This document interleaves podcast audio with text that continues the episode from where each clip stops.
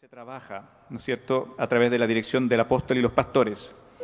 Pero evidentemente que nosotros tenemos que entender que para poder constituirnos verdaderamente en una iglesia acogedora, nosotros tenemos que primero ser libres en nuestro ser interior. Primero, yo tengo que ser libre en mi ser interior. Y justamente uno de los principales obstáculos que muchas veces tenemos ya ya sea para recibir o para dar el amor de Dios, que a fin de cuentas es lo que manifiesta si somos acogedores o no, ¿ya? Uno de los principales obstáculos que tenemos es que tenemos un corazón herido, ¿ya? Y un corazón herido, el problema es que construye murallas alrededor del alma, alrededor de la vida de la persona, en su, en su ser emocional, en su mente. Y evidentemente eh, esas murallas eh, dejan a todo el mundo afuera y aun cuando para algunos sea sorprendentes, esas murallas también pueden dejar a Dios afuera. Hay muchas áreas de nuestra vida en que tal vez eh, no hemos visto una intervención sobrenatural, una intervención del Espíritu Santo para traer sanidad, para traer restauración, porque nosotros eh, inconscientemente no sabemos que tenemos esas murallas alrededor de nuestro ser interior, producto de esas heridas que eh, en algún momento de nuestra vida eh, ocurrieron. ¿ya?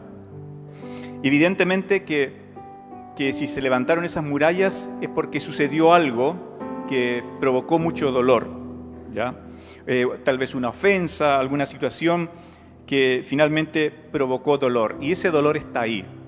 Y déjeme decirle, no existe sanidad sin liberar el dolor. Y no hay sanidad sin esquivar el camino en donde va a aparecer el dolor. Para poder ser libre de cualquier cosa, primero hay que despojarnos del dolor, algo que hace Dios evidentemente. Cuando nosotros hacemos nuestra parte, Él también hace la de Él.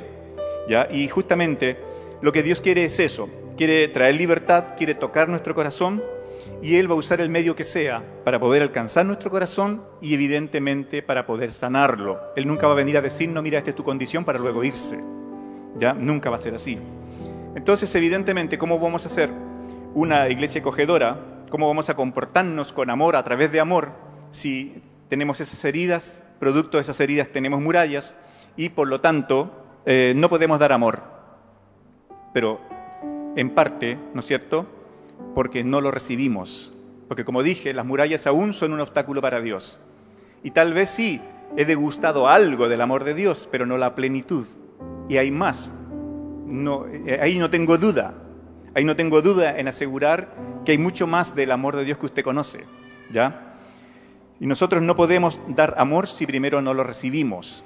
Y el, el predisponerse para una obra de sanidad, una obra del Espíritu Santo, evidentemente incluye el hecho de que nos estamos exponiendo a ese amor sanador de Dios. Y una vez sanado, entonces yo me puedo volver, eh, como le dijo el Señor a uno de sus discípulos, una vez restaurado, vuélvete a los, al pueblo, vuélvete a los discípulos y dale a ellos aquello que tú has recibido.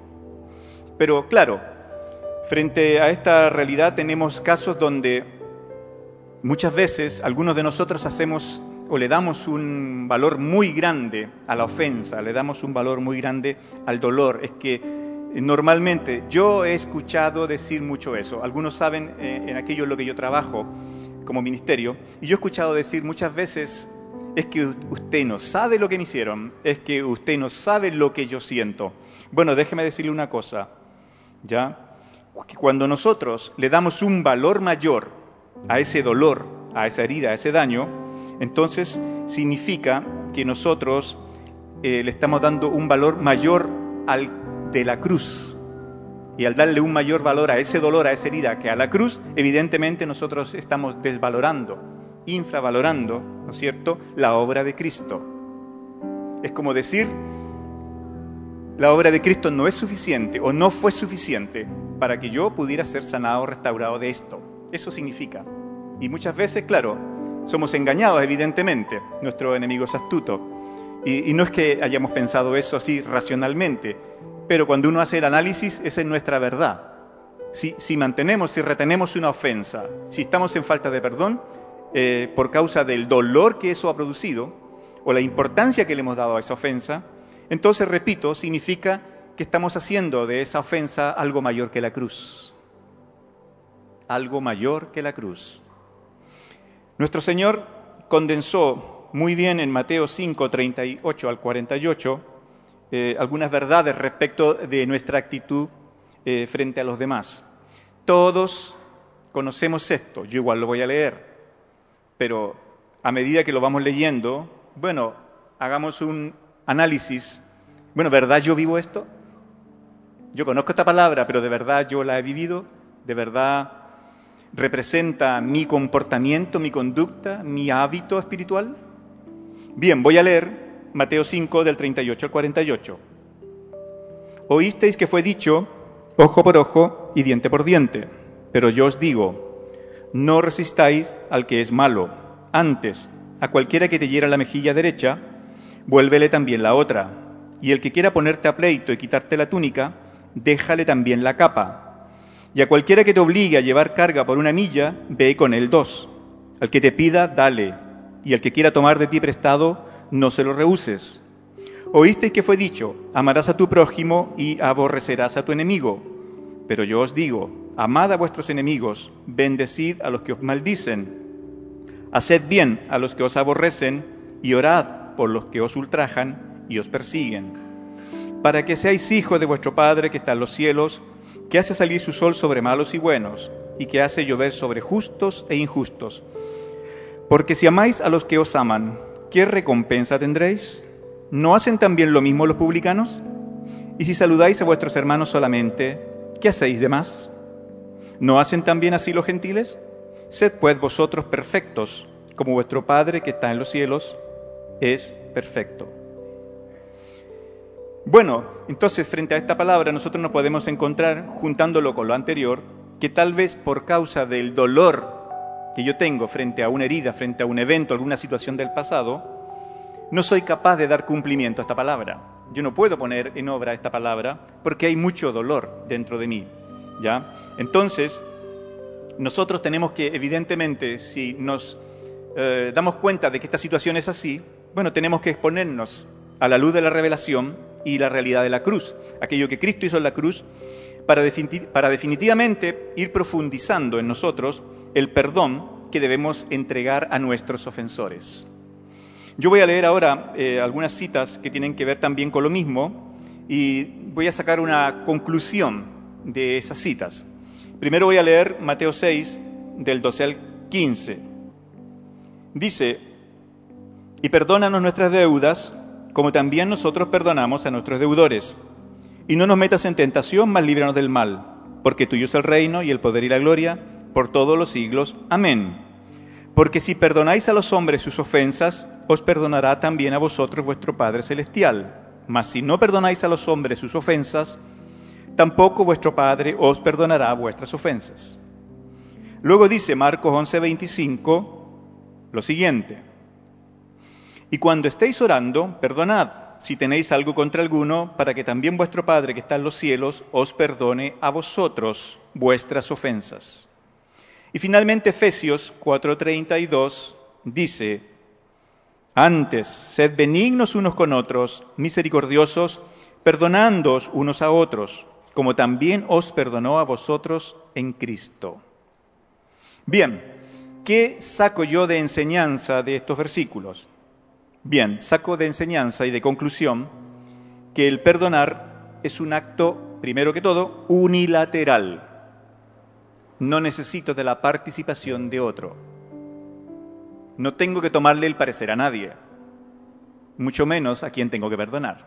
Porque muchas veces nuestra actitud es esa, no es que no me ha dicho nada, no es que no me ha pedido perdón, es que me soslaya el tema, me evita. Entonces yo no perdono. No, con estos tres versículos, bueno, son más de tres versículos, con estas tres citas, nosotros nos damos cuenta que el perdonar es un acto unilateral. Primera conclusión. Segunda conclusión es que el perdonar es incondicional. O sea, no hay condiciones. No es que si me viene a pedir perdón, que si reconoce su falta, que si no sé qué, que si no sé cuánto. No. Es incondicional. Son las dos características que se supone que como hijo de Dios yo tengo que manifestar.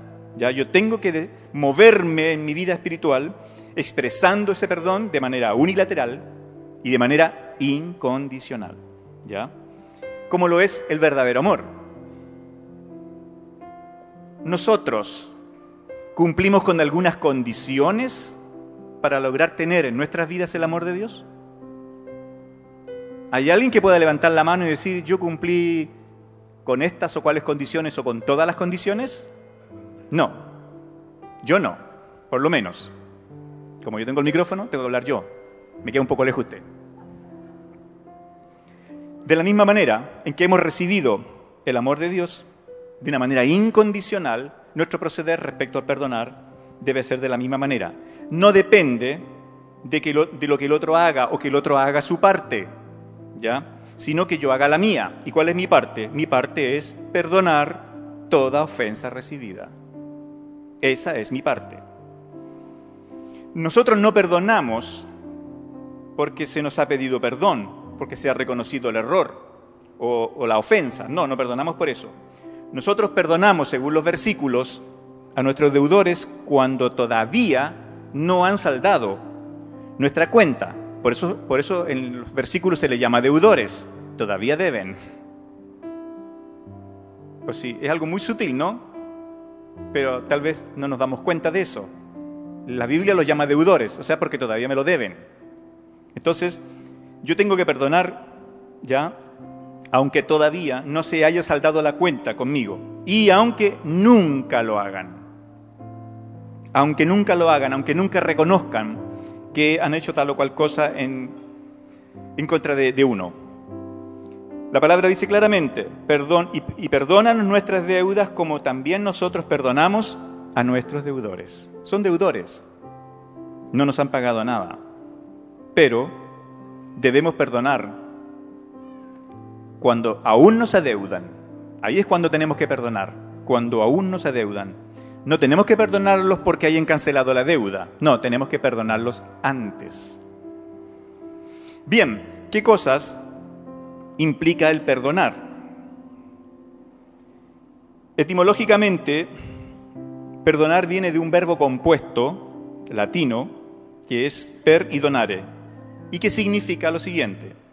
Significa remitir, alzar o suspender la deuda, la falta, el delito, la ofensa, que toque al que remite, o sea, que hace referencia a aquel que lo produjo. Es decir, no tener en cuenta más la ofensa bajo ninguna circunstancia. Renunciar a conservar la ofensa en el corazón. Renunciar a toda venganza personal. Entregar a otro lo imputable a causa del daño recibido.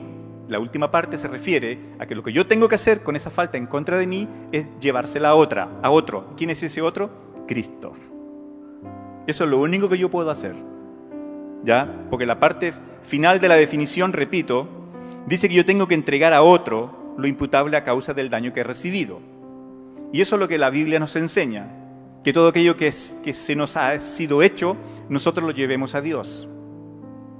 Porque Jesucristo no solamente cargó sobre la cruz nuestros pecados, los personales, Jesucristo también cargó en la cruz todo aquel pecado que fue lanzado en contra de mí. Son dos cosas distintas. Porque uno puede que haya robado, que haya mentido, pero no es responsable, por ejemplo, de que haya sido violado. Y eso no es bueno, ¿no? No, ¿qué es eso? Ese es un pecado lanzado en contra del otro.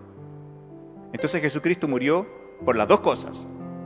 Murió por nuestros pecados, pero también murió por todo pecado lanzado en contra de nosotros. Por eso es que cuando alguien me hace algo, yo tengo que ir y llevarlo a la cruz. Porque Él cargó todo tipo de pecado, absolutamente todo.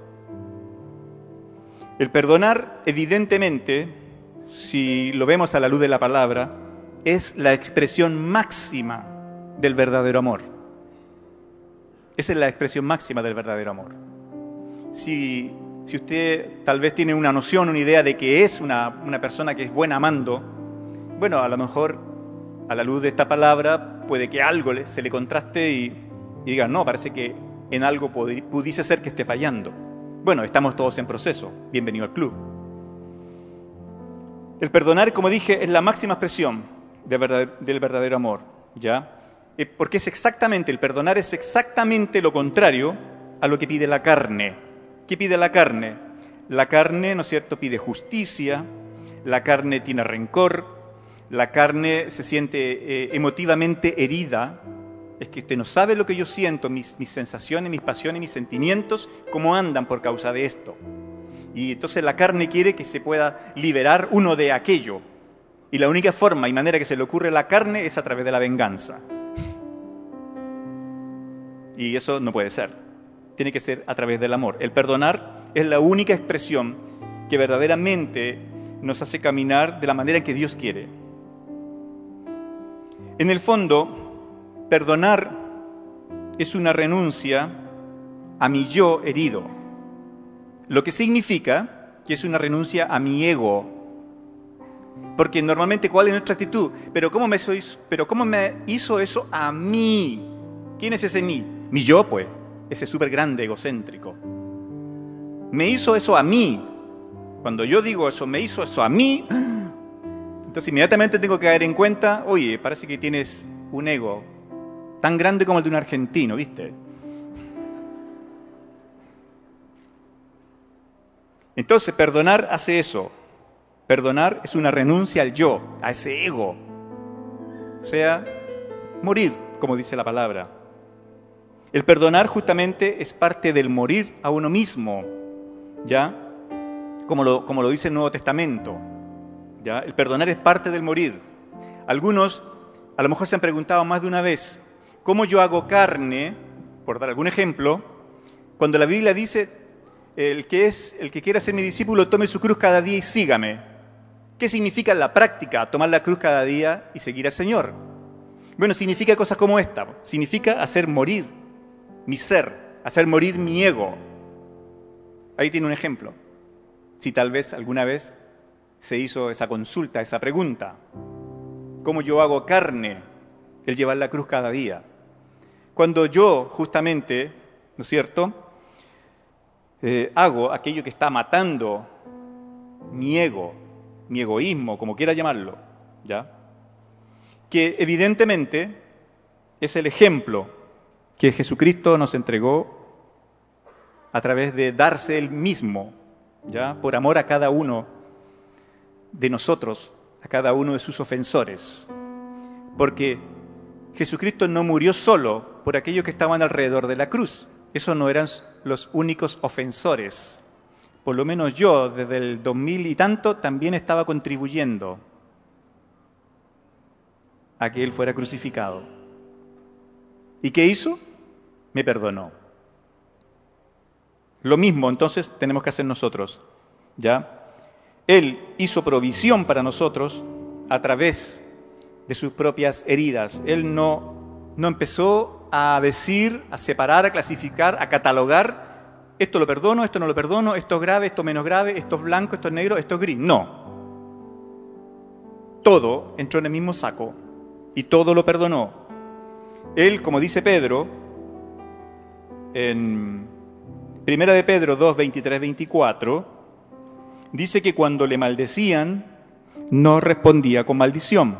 Cuando padecía, no amenazaba, sino que encomendaba la causa al que juzga justamente, quien llevó él mismo nuestros pecados en su cuerpo sobre madero, para que nosotros, estando muertos a los pecados, vivamos a la justicia y por cuya herida nosotros fuimos sanados. Nosotros tenemos que hacer lo mismo. Que si este me ofendió, que si me hirió o, me, o lo que sea, bueno, entonces yo no respondo con maldición, sino que yo encomiendo a Dios esa causa, aquello que ha sucedido. Algunas cosas acerca del perdonar. Primero, es una señal de madurez. Vamos a ponernos a prueba. Cada uno piense de sí mismo si es maduro o no. ¿Ya? Evidentemente que el perdonar es sinónimo de madurez espiritual. ¿Ya? Solo el que verdaderamente ama es verdaderamente maduro. Por lo tanto, solo el que verdaderamente perdona es verdaderamente maduro. Porque ya dijimos, la máxima expresión del amor es el perdón. No puedo soslayar una cosa de la otra. Entonces, si yo de verdad considero ser una persona madura espiritualmente, bueno, soy una persona que no tendría que tener mucho drama para perdonar. Y significa, el solo hecho de que lo haga, que me estoy moviendo bastante bien en lo que significa o lo que es el amor. Lo estoy poniendo en obra, porque estoy perdonando todo aquello que ha sido lanzado en contra de mí. Porque la verdad es esa. Siempre tomamos una decisión, aunque sea inconsciente. Frente a una ofensa, siempre tomamos una decisión, aunque sea inconsciente. Y si nosotros optamos por rehusar eh, el injuriar a otro, optamos por rehusarnos a insultarlo, amenazarlo, entonces es cuando nosotros hacemos que todo ese daño que, nos, que estamos recibiendo vaya a la cruz sobre las heridas de Cristo. Porque Primera de Pedro 2, 23, 24 que yo leí, termina diciendo, y por cuya herida fuisteis sanados. Ojo, esa es una sanidad que no solamente es física, que no solamente es espiritual, fuimos sanados espiritualmente, ya no estamos muertos en pecados, sino que también es una sanidad emocional. También es una sanidad emocional. Entonces, cuando yo, repito, rehuso frente a la ofensa, maltratar al otro, injuriarlo, amenazarlo, es cuando yo estoy haciendo que eso que está siendo lanzado, ofendiéndome, se vaya a la cruz, a las heridas de Cristo. Y por esas heridas yo fui sanado. Entonces no va a producir en mí ningún efecto físico, porque ¿para qué estamos con cosas? Hay enfermedades psicosomáticas. Hay algunos que de tanto rumiar la falta de perdón o la ofensa, tienen el colon irritable, por nombrar solo una cosa. Entonces, esa es la manera práctica de cómo yo llevo todo, todo aquello que se lanza en contra de mí, cómo yo lo llevo a la cruz, es haciendo lo que tengo que hacer, lo correcto, no maltratando, no injuriando, no amenazando. Otra cosa que nos ayuda mucho para ver nuestro nivel de madurez y si realmente nos estamos moviendo en lo correcto o no, es ver cuánto tiempo nosotros nos demoramos en perdonar a nuestro ofensor. Ah, voy a esperar que pasen unos días, que se me pase el enojo. Y se le pasaron los días, la semana, el mes, los años, y sigue esperando a ver si se siente un poquito mejor. Eso también indica cuánto tiempo yo espero para perdonar a mi ofensor, también indica qué tan maduro soy yo en el amor de Dios realmente. Eso es un buen indicador también. El perdonar tenemos que entender es un acto de nuestra voluntad. ¿Ya? Como decía el otro día, me tocó dar el día sábado esta palabra hace la semana pasada, en el viejo discipulado de nosotros, hace uy, muchos años, se nos enseñaba que Dios hizo al hombre con razón, voluntad y sentimientos. Y cuando el hombre pecó, entonces se dio vuelta. Y el hombre hoy, ¿cómo funciona? Por sentimiento. Vamos a la iglesia, ay, no siento de ir. Y por lo tanto, ejerce la voluntad de no ir y la razón no importa. Entonces se supone que cuando entregamos nuestra vida a Cristo, somos restaurados en eso. O sea, llegamos así a Cristo y Cristo nos dice ya, voltereta, ahora tienes que funcionar por la razón. Esa razón yo te la voy a iluminar con la palabra, por eso que tienes que leerla. Y entonces, conociendo la palabra, vas a poder razonar y vas a ejercer la voluntad correcta, haciendo lo que es correcto. Los sentimientos no importan. Por eso que en ninguna parte dice, así que amados, si lo sienten, perdonen. Porque el perdón y, y todo el reino de Dios, todo el reino de Dios apela a la voluntad del hombre, no a los sentimientos. Así que no tenemos escapatoria. Si no hemos perdonado, bueno, llegó el día. Porque perdonar es un acto de voluntad. ¿Ya? Es, es lo mismo que, como muchas veces decimos, amar a los demás sin importar cuán difícil sean. Algunos tal vez tuvimos un padre difícil, una madre difícil. Bueno, porque era difícil, ¿no lo amó? Algunos puede que tengamos algún hijo difícil. Bueno, y dejé de amarlo porque era difícil. No. Entonces, así como soy capaz en esa área de mi vida de manifestar lo correcto y pese a todo amo, también tengo que traer a esta área lo mismo y pese a todo perdono. Es lo mismo. Como dije hace un rato, al fin de cuentas, la máxima expresión del amor es perdonar. No puedo decir que amo si de verdad no perdono. No importa cuán dolorosa haya sido la ofensa. Cuando yo perdono, entonces cuando viene la gracia de Dios fluyendo copiosamente sobre nuestras vidas, ¿ya? Para sanarnos, para hacer en la parte emotiva, emocional, la obra de la sanidad a la que aludíamos en Pedro, porque por sus heridas fuimos sanados. Y evidentemente se ensancha también nuestro ser, nuestro corazón, para amar más como Dios ama. También el perdonar tiene que ver con la fe, porque la Biblia dice que el justo por la fe vive. Entonces, algunos piensan que se refiere a que tengo que creer que si hoy día no tengo pan, mañana voy a tener. Y que solamente tiene que ver con eso. Pero no. La fe tiene que ver con esa obediencia ciega que yo tengo que tener a lo que la palabra dice. Si la palabra dice, perdona y yo no he perdonado, bueno, perfectamente Dios puede poner en tela de juicio mi fe y decirme, mira, tú dices que tienes fe, pero no es tan así, porque no perdonas. Porque evidentemente que finalmente el perdonar también tiene que ver con fe, porque hay que ser valientes para perdonar. ¿Y qué dice la Biblia? El reino de Dios sufre violencia y los valientes lo arrebatan. Bueno, ¿y qué se trataba? ¿De tomar espada y salir a atacar a alguien? No. Ahí tiene otro ejemplo. Como en la vida práctica yo hago carne. Ese, tipo de versículos. El reino de Dios sufre violencia y los valientes lo arrebatan.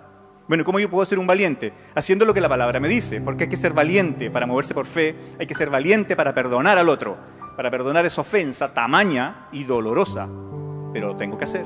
Apela a la fe, evidentemente. Es realmente una actitud de fe el creer que Dios es el que va a tomar en sus manos esa situación. ¿Ya? Es dejar en la mano de Dios toda esperanza de vindicación, de ser yo vindicado, ¿no es cierto? Porque fue injusto aquello que ocurrió. ¿Ya? Me deshago de toda esperanza de salirme yo con la mía y de poner eh, de manifiesto mi amor propio. Yo me deshago de eso. No, yo tengo fe para creer que Dios va a resolver el tema. Y me olvido del asunto, habiendo perdonado previamente, claro. No como, bueno, yo no sé si alguien lo conoce, pero, pero por lo menos en mi familia siempre, de chiste, decían, cuando uno hacía algo desagradable, decía, te la voy a guardar donde el gato no se la coma. Como diciendo, bueno, va a llegar el día en que me voy a vengar. Y algunos, no digo que evidentemente pueda ser de manera inconsciente, tal vez hemos hecho eso.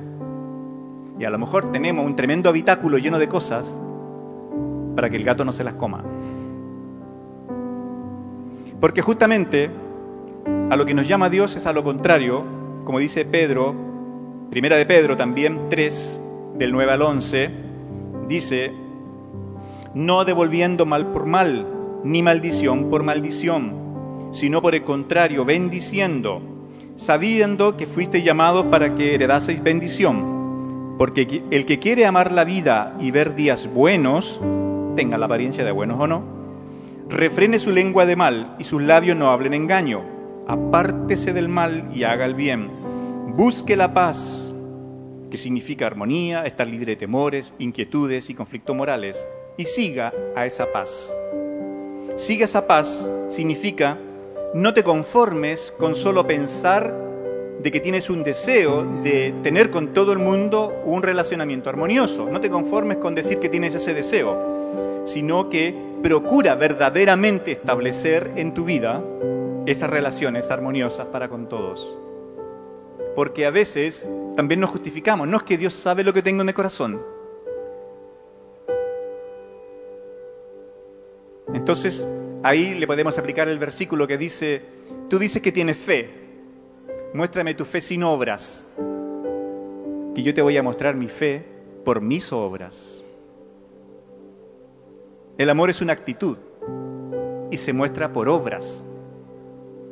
Por eso que hay muchas mujeres y hombres también que están hasta acá, de que el otro le dice, su cónyuge, su partner, que lo ama, pero le dice nomás, cero actitud. Y el amor es una actitud. Yo no puedo hablar de amor, yo no puedo hablar de perdón, si no tengo la verdadera actitud de ver, de perdón, de ir y hacerlo. Por eso dice ese versículo, tiene fe, muéstramela sin obras. Es un poco difícil. Imagínense cómo puede mostrarle a alguien su fe sin obras. Difícil. La fe se muestra por obras. Por eso dije hace un rato, estaba asociado el perdonar con la fe. Porque tenemos que creer lo que Dios nos dice y ser obedientes a lo que su palabra nos enseña. También se aplica la fe en el siguiente sentido, entendiendo que los tiempos de dificultad y dolor, al ser ofendido y al tener que verme en la tesitura de perdonar, es un tiempo donde yo puedo darle un sentido. Porque para qué estamos con cosas, todos alguna vez a lo mejor hemos dicho, oh Señor, yo quiero ser como Pablo. Bueno, ¿y qué hacía Pablo? No evitaba el conflicto. Entonces muchas veces, cuando tenemos estos problemas con terceros, ya que hay una ofensa, bueno, yo tengo que tomarlo como algo positivo, porque es algo que me va a hacer crecer. Ah, ya, esta es una súper oportunidad. Me dijeron que tenía que perdonar, este viene y me ofende, ya, voy a ver si soy capaz me agarro de la fe, voy y lo hago. Nunca hay que evitar el conflicto. Nunca. Selle esa frase en su corazón porque yo sé que lo va a bendecir. Nunca evite el conflicto. Por eso que la Biblia dice que a los que aman a Dios todo le ayuda bien. ¿Y cuándo se cumple que los que aman a Dios todo le, todo les sirve para bien? ¿Cuándo se cumple? cuando yo no evito el conflicto, cuando yo decido lo que tengo que decidir, hago lo que tengo que hacer, soy obediente. Y usted sabe, el único resultado posible para la obediencia es la bendición. Es la bendición. Por eso, por eso decía Pablo, y también entonces yo me glorío que he sido azotado, tres veces de naufragio, he sido apedreado, o sea, él todo lo tiró a lo positivo. Y claro, todos queremos ser como Pablo, pero no me apedreen. que ni siquiera nos apedrean, a veces solamente son palabras. Que no digo que no tengan poder, claro que lo tienen. Pero si alguna vez usted pensó ser como Pablo, le pregunto yo, bueno, ¿quiere ser azotado? ¿Quiere estar tres días en alta mar como un náufrago? Etcétera, etcétera, etcétera. Entonces, así como Pablo, y como dice Romanos 5, 3, 4, nosotros podemos gloriarnos en las tribulaciones, sabiendo que la tribulación produce paciencia. ¿Usted ha orado por paciencia? Bueno, no evite el conflicto. Claro, no evite el conflicto. La palabra dice claro, en Romanos 5, 3, 4, vuelvo a repetir. Dice, gloriarnos en las tribulaciones sabiendo que la tribulación produce paciencia y la paciencia prueba y la prueba esperanza. Nada es gratis. Nada es gratis. Por otra parte, evidentemente, siempre el perdonar, ya estamos llegando al punto culmine del perdón. ¿Ya? Perdonar implica olvidar la ofensa como si nunca hubiese ocurrido.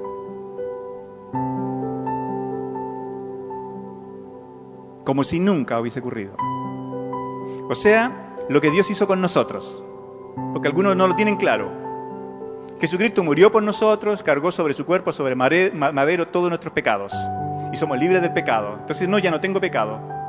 Jesucristo me los perdonó. Sí, pero es que Él no hizo solo eso. Él me declaró inocente. Esa es nuestra condición. Esa es nuestra verdad. Nosotros somos inocentes. Por eso es que le puedo encontrar sentido a la Biblia en Romanos cuando dice que ni lo alto, ni lo profundo, ni lo principado, ni potestades, ni nada me puede separar del amor de Dios. Antes que eso, dice el versículo, porque ¿quién es el que acusa si Dios es el que justifica? ¿Y por qué es tan poderoso eso? Bueno, porque soy inocente, no solo perdonado. Soy inocente y un inocente no ha hecho nada. Ese es lo culmine, lo cual Dios nos pide a nosotros. Yo quiero que perdones, dice Dios, como yo perdono, declarando al otro, pero total y completamente inocente. Eso es lo que yo hago, dice Dios. Hazlo tú también. Inocente. Eso, por supuesto, también es un acto de valentía. Por eso es que el perdonar tiene que ver con fe. Implica un paso de fe, evidentemente. Una fe que no ha sido sometida a fuego no sirve, no es vencedora. Es una fe infantil. La fe no nos fue dada para que nosotros evitemos los malos tiempos, sino que para que nosotros podamos atravesar los malos tiempos. Para eso es la fe. La fe no es un talismán, no es algo que repele malas cosas y que va a evitar que yo enfrente malas cosas. Por eso dije adelante, no lo olvide, no evita el conflicto. La fe es para atravesar los malos momentos, para confrontar, enfrentar el conflicto. Para eso es la fe, no para evitarlo. Así que ya vemos el listón, ¿no es cierto? O la vara, como también se puede decir, a la cual nosotros tenemos a la hora de, de perdonar, es la cruz. Ese es nuestro listón, esa es nuestra vara. Esa es la vara que Cristo nos dejó. Ustedes tienen que perdonar como yo perdoné. Esa es la vara. Ustedes tienen que perdonar, dice el Señor, como yo perdoné. Porque también a veces sutilmente caemos en esto otro. ¿En qué cosa? Es más grande la ofensa para nosotros que aquel que realizó la ofensa. A veces no nos hemos dado cuenta, pero a la hora de analizar las cosas objetivamente, la verdad me dice que la ofensa es más importante que la persona, que aquel que me ofendió. Y es algo que siempre, a menudo deberíamos preguntarnos, bueno, ¿quién es más importante acá? ¿La ofensa o la persona? ¿Quién piensan ustedes que para Dios es más importante? ¿La ofensa o la persona? La persona, ¿no? De hecho, cuando le preguntaron a Jesús cuáles eran los mandamientos más importantes, él respondió, Mateo 22, 37 al 40. Él respondió, amarás al Señor tu Dios con todo tu corazón y con toda tu alma y con toda tu mente. Este es el primero y grande mandamiento. Y el segundo es semejante, amarás a tu prójimo como a ti mismo. De estos dos mandamientos depende toda la ley y los profetas. O sea, de estos dos mandamientos depende todo. Todo el reino, todo el gobierno de Dios depende de eso. Y por lo tanto, si dice el segundo, amarás a tu prójimo como, como a ti mismo, no puede ser que yo sea encontrado dándole más valor a la ofensa que aquel que ha hecho la ofensa. Pero ahí nos encontramos a veces. Muchas veces es más importante para nosotros la ofensa que aquel quien la ha hecho. Entonces, como vemos, clarísimamente vemos que nuestra fe está basada en el amor de Dios y por consiguiente en el amor que tenemos que tener hacia todos los que nos rodean, porque nos va a llevar a perdonar. Vemos a través de la palabra que de eso depende, como dijo Cristo, toda la ley y los profetas. Todo depende de eso. Por eso entonces uno tiene que hacerse la pregunta, ¿por qué de repente para algunos de nosotros es más importante la ofensa que la persona que llevó a cabo esa ofensa? Porque en el fondo, cuando estamos pensando eso, estamos dando por hecho, estamos demostrando que no estamos perdonando. Cuando yo le estoy dando más importancia a la ofensa que a la persona, estoy demostrando claramente que no estoy perdonando y he sido llamado a perdonar. O sea, la ofensa sigue ocupando un lugar en nuestro corazón que no debiera ocupar.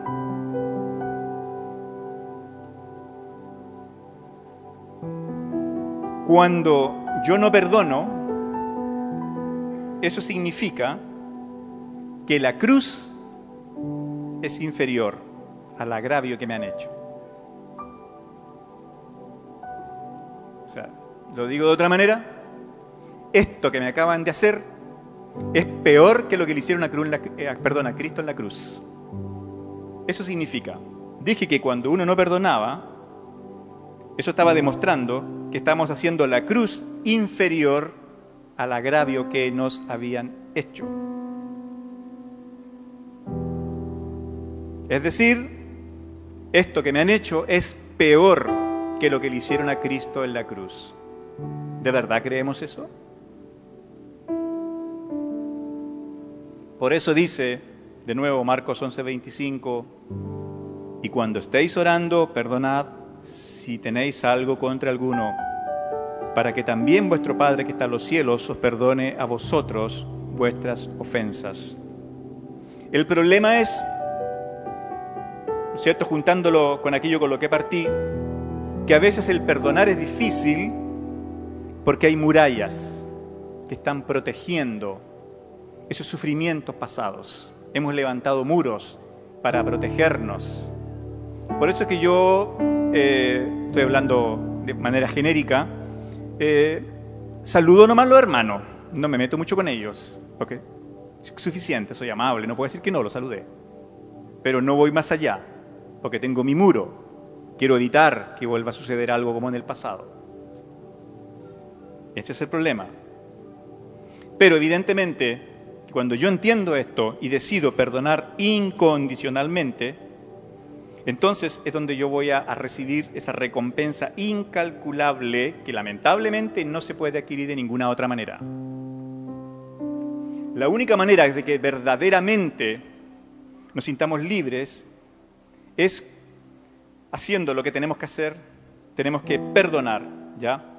Eh, cuando usted se sienta libre de responder a, cuando se sienta libre de reaccionar a, cuando se sienta libre de seguir reviviendo esos antiguos recuerdos que todavía laten, entonces cuando verdaderamente va a ser libre. Y lo único que puede acabar con esa carga emotiva que me lleva a reaccionar o que permanentemente me está haciendo recordar. Lo único que puede acabar con eso es el perdón incondicional. El perdón deja sin vida todos los recuerdos sufrientes en nosotros. Usted tiene recuerdos sufrientes, quiere acabar con ellos, perdone, listo. Seamos honestos. Muchas veces decimos, ah, somos libres. ¿De verdad somos libres? Bueno, podemos serlo, evidentemente.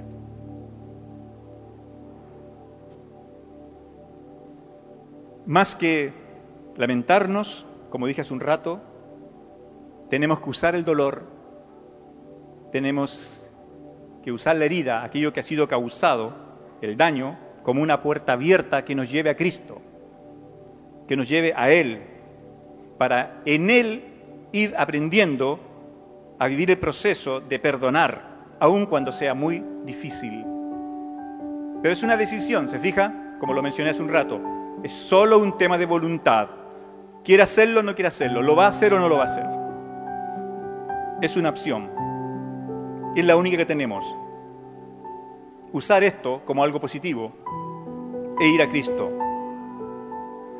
Por lo tanto, como vemos, el listón o la vara a través del cual nos tenemos que regir a la hora de perdonar es la cruz. Y entonces, si la cruz lo ha perdonado todo, pregunto, ¿quiénes somos nosotros para no perdonar por mucha que haya sido la ofensa? Si la cruz lo ha perdonado todo, ¿cómo nosotros no vamos a perdonar? Clara y dolorosamente, el que no perdona menosprecia la cruz. El que no perdona menosprecia la cruz para su propia vida. Por eso muchas veces vemos en algunas personas que el poder perdonador de la cruz no opera en ellos, no actúa, porque ellos han tomado la decisión contraria, han decidido no perdonar. Pero bueno, ese no perdonar cambia hoy día. Esas murallas se pueden caer fácilmente. Caídas las murallas, va a ser mucho más fácil llegar al otro, atender al otro y ser, como es nuestro objetivo, como lo dije partiendo, una iglesia acogedora. Nosotros tenemos el poder para que esos muros caigan? Solo obedeciendo, perdonando. Alguno dirá, mire, mientras usted hablaba, yo miré para todos los lados y la verdad es que no encontré a nadie a quien perdonar. No tengo problemas con nadie. Miré para allá, miré para allá y no había nadie. Parece que estoy más o menos bien. Sí, esa es una opción, que puede que haya algo hoy, algo contingente en medio de la iglesia con algún hermano. Pero lo que pasa es que muchas veces hemos llegado a Cristo, hemos crecido, nos hemos instruido en la palabra, pero no hemos visto que hay cosas que están pendientes en el pasado. La falta de perdón no es solamente algo que tiene que ver con el presente que tiene que ver con que si tengo buenas relaciones o no con los hermanos. También tiene que ver con el pasado. A lo mejor, porque es así, a mí me tocaba vivirlo con algunas personas, a lo mejor usted tiene que perdonar a un muerto. Mire, ni siquiera está, pero usted todavía no lo perdona. Pues como decía el otro día, la naturaleza humana, porque es así eh, desde el punto de vista de la psicología, la naturaleza humana, la mente humana es tan compleja que cuando alguien se va a destiempo, nuestra mente se enoja con el que se fue. Y tiene una falta de perdón la persona con aquel muerto, porque te fuiste antes de tiempo. A lo mejor hay alguien aquí que no lo sabía y que inconscientemente no ha perdonado porque tal vez uno de sus padres se fue antes de tiempo. A lo mejor a alguien se le fue un hijo antes de tiempo. O a lo mejor ese amigo que justo era el que con el mejor me llevaba, se le ocurrió irse. A veces hay un muerto en la lista de aquellos que tenemos que perdonar. A veces tenemos que perdonar cosas tan remotas del pasado como hechos que tengan que ver con nuestros padres, con nuestro padre, nuestra madre, tal vez la ausencia. No es que yo no tuve papá, bueno, pero eso no significa que en su corazón no había un reclamo, porque fuimos hechos imagen y semejanza de Dios y necesitábamos a ese que no estaba. Y hay un reclamo interno que, claro, no pudo ser satisfecho, pero que hoy habría que dar el paso de perdonar. Muchas veces recibimos rótulos de nuestros padres, eres un bueno para nada, y eso me ha marcado, y ahí estoy, tengo un trabajo mediocre, porque siempre le creí a mi padre que, no era, que era un bueno para nada. O a lo mejor eh, tampoco he asumido que, que tengo algún tipo de resentimiento, porque bueno, justo me tocaba vestirme con lo que mis hermanos dejaban. Pero para mí nunca había nada nuevo. Son cosas sencillas, pero que gravitan sobre la vida, sobre el alma de las personas. A lo mejor tenía muchos hermanos y sentía que no era el favorito. No es que papá quería más a este o a esta. Y no ha hecho ese ejercicio de decir, bueno, yo perdono a mi padre, a mi madre, porque no era su favorito.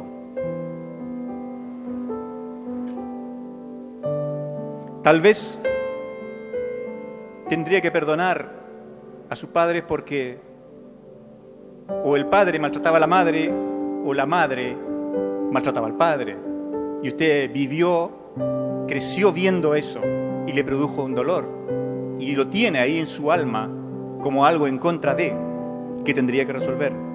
O tal vez esos padres fueron un mal ejemplo espiritual y también lo tenemos ahí al debe y no lo hemos perdonado. Tal vez usted tuvo un profesor que lo ofendió, que lo hizo sentir tonto, que lo ridiculizó. A lo mejor tuvo un compañero de curso, que hizo tal cosa.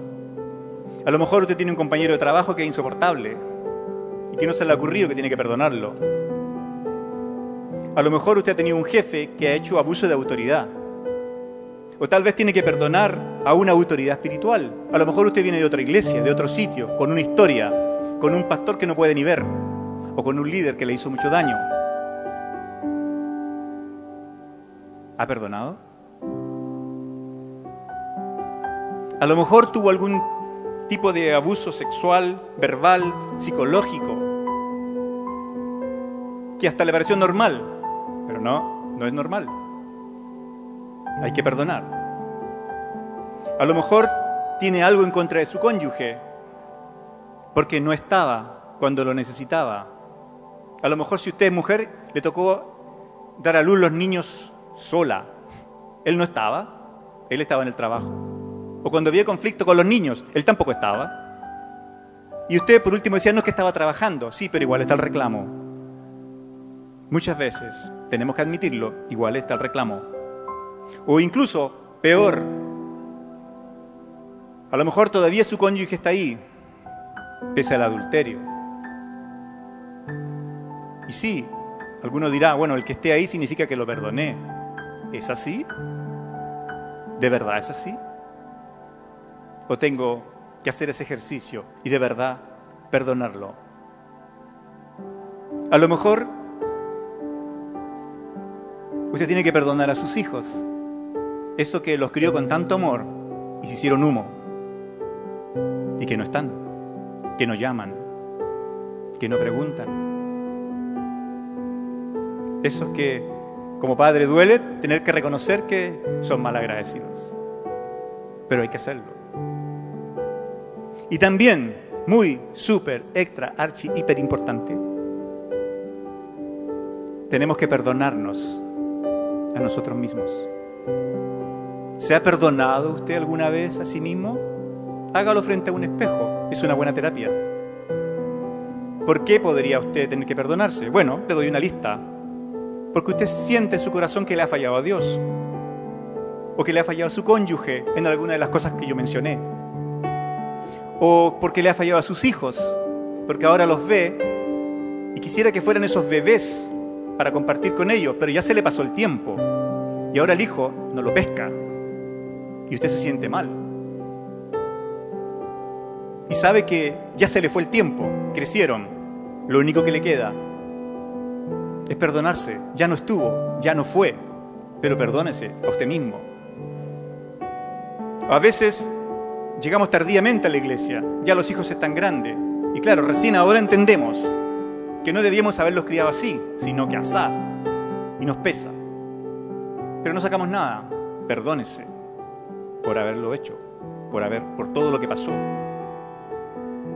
Tenemos que perdonarnos por todos esos errores que nosotros bien identificamos, sabemos cuáles son, que hemos hecho en el pasado. Perdonarnos incluso porque tendríamos que admitir una cuota de que no hemos contribuido todo lo justo y lo necesario con el Espíritu Santo para que nos transforme. Perdonarnos por todas esas veces que salimos escuchando una palabra, diciéndonos que íbamos a ponerla por obra y nunca fue. Si es verdad, tenemos que admitir que a veces estamos muy decepcionados de nosotros mismos. Pero eso tampoco se puede quedar así. Tenemos que perdonarnos. A lo mejor tiene que perdonarse porque usted se identifica clara y honestamente con los tibios espirituales. La palabra dice, mejor caliente el frío, pero no tibio. Entonces a lo mejor dice, bueno, ok, yo he sido tibio, me tengo que perdonar. O sabe, a lo mejor tiene que perdonarse solo por no perdonar. Y lo último que voy a decir es que a veces el proceso es un perdón. Uy, me di cuenta de la dislexia. El perdón es un proceso. Muchas veces el perdón es un proceso. A veces uno ora y dice, Señor, perdono a la Juanita porque no sé qué, no sé cuánto, y listo. Y Dios restaura el amor y yo ando felices Pascua con la Juanita. Pero otras veces no. Entonces tenemos que asumir que a veces es un proceso, porque a veces hay daño que no hemos valorado, que el Espíritu no quiere mostrarlo todo a la vez, porque ese dolor nos va a hacer pedazos si sale todo a la vez. Mire, le cuento. Yo he tenido la oportunidad de ir muchas veces a capacitaciones. En Argentina fui tres veces como un asistente, o sea, fui yo por mi necesidad. La capacitación dura una semana. Es, dura una semana y he ido tres veces. Tres semanas. Ahí se, ahí se trata el tema del Padre, entre otros. Entonces, evidentemente, yo fui la primera vez, tocaron el tema del Padre y ¡guau! me puse a llorar. Y, pero no importa, ya. Perdoné a mi papá por lo que fuese. Así que cuando fui por segunda vez, sabía que Dios evidentemente me podía sorprender y que iba a seguir haciendo más profundamente su obra de sanidad, pero que el tema del Padre estaba listo. Bien, se ponen a predicar el tema del Padre y otra vez, el Espíritu mostrándote esto, esto. Oh, no puede ser, pero si yo ya lo perdoné. Pasó. Llegó la tercera vez. Lo mismo, para hacerle corto el cuento, como dicen.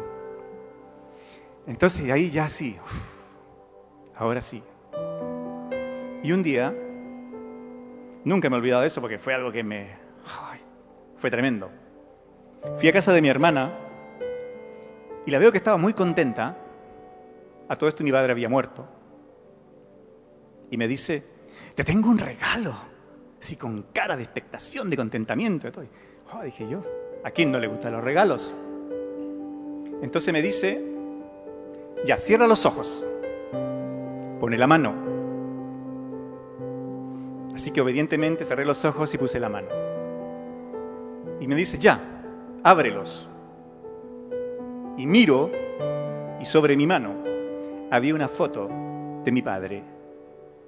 Y en milésima de segundo me di cuenta que no me gustó el regalo.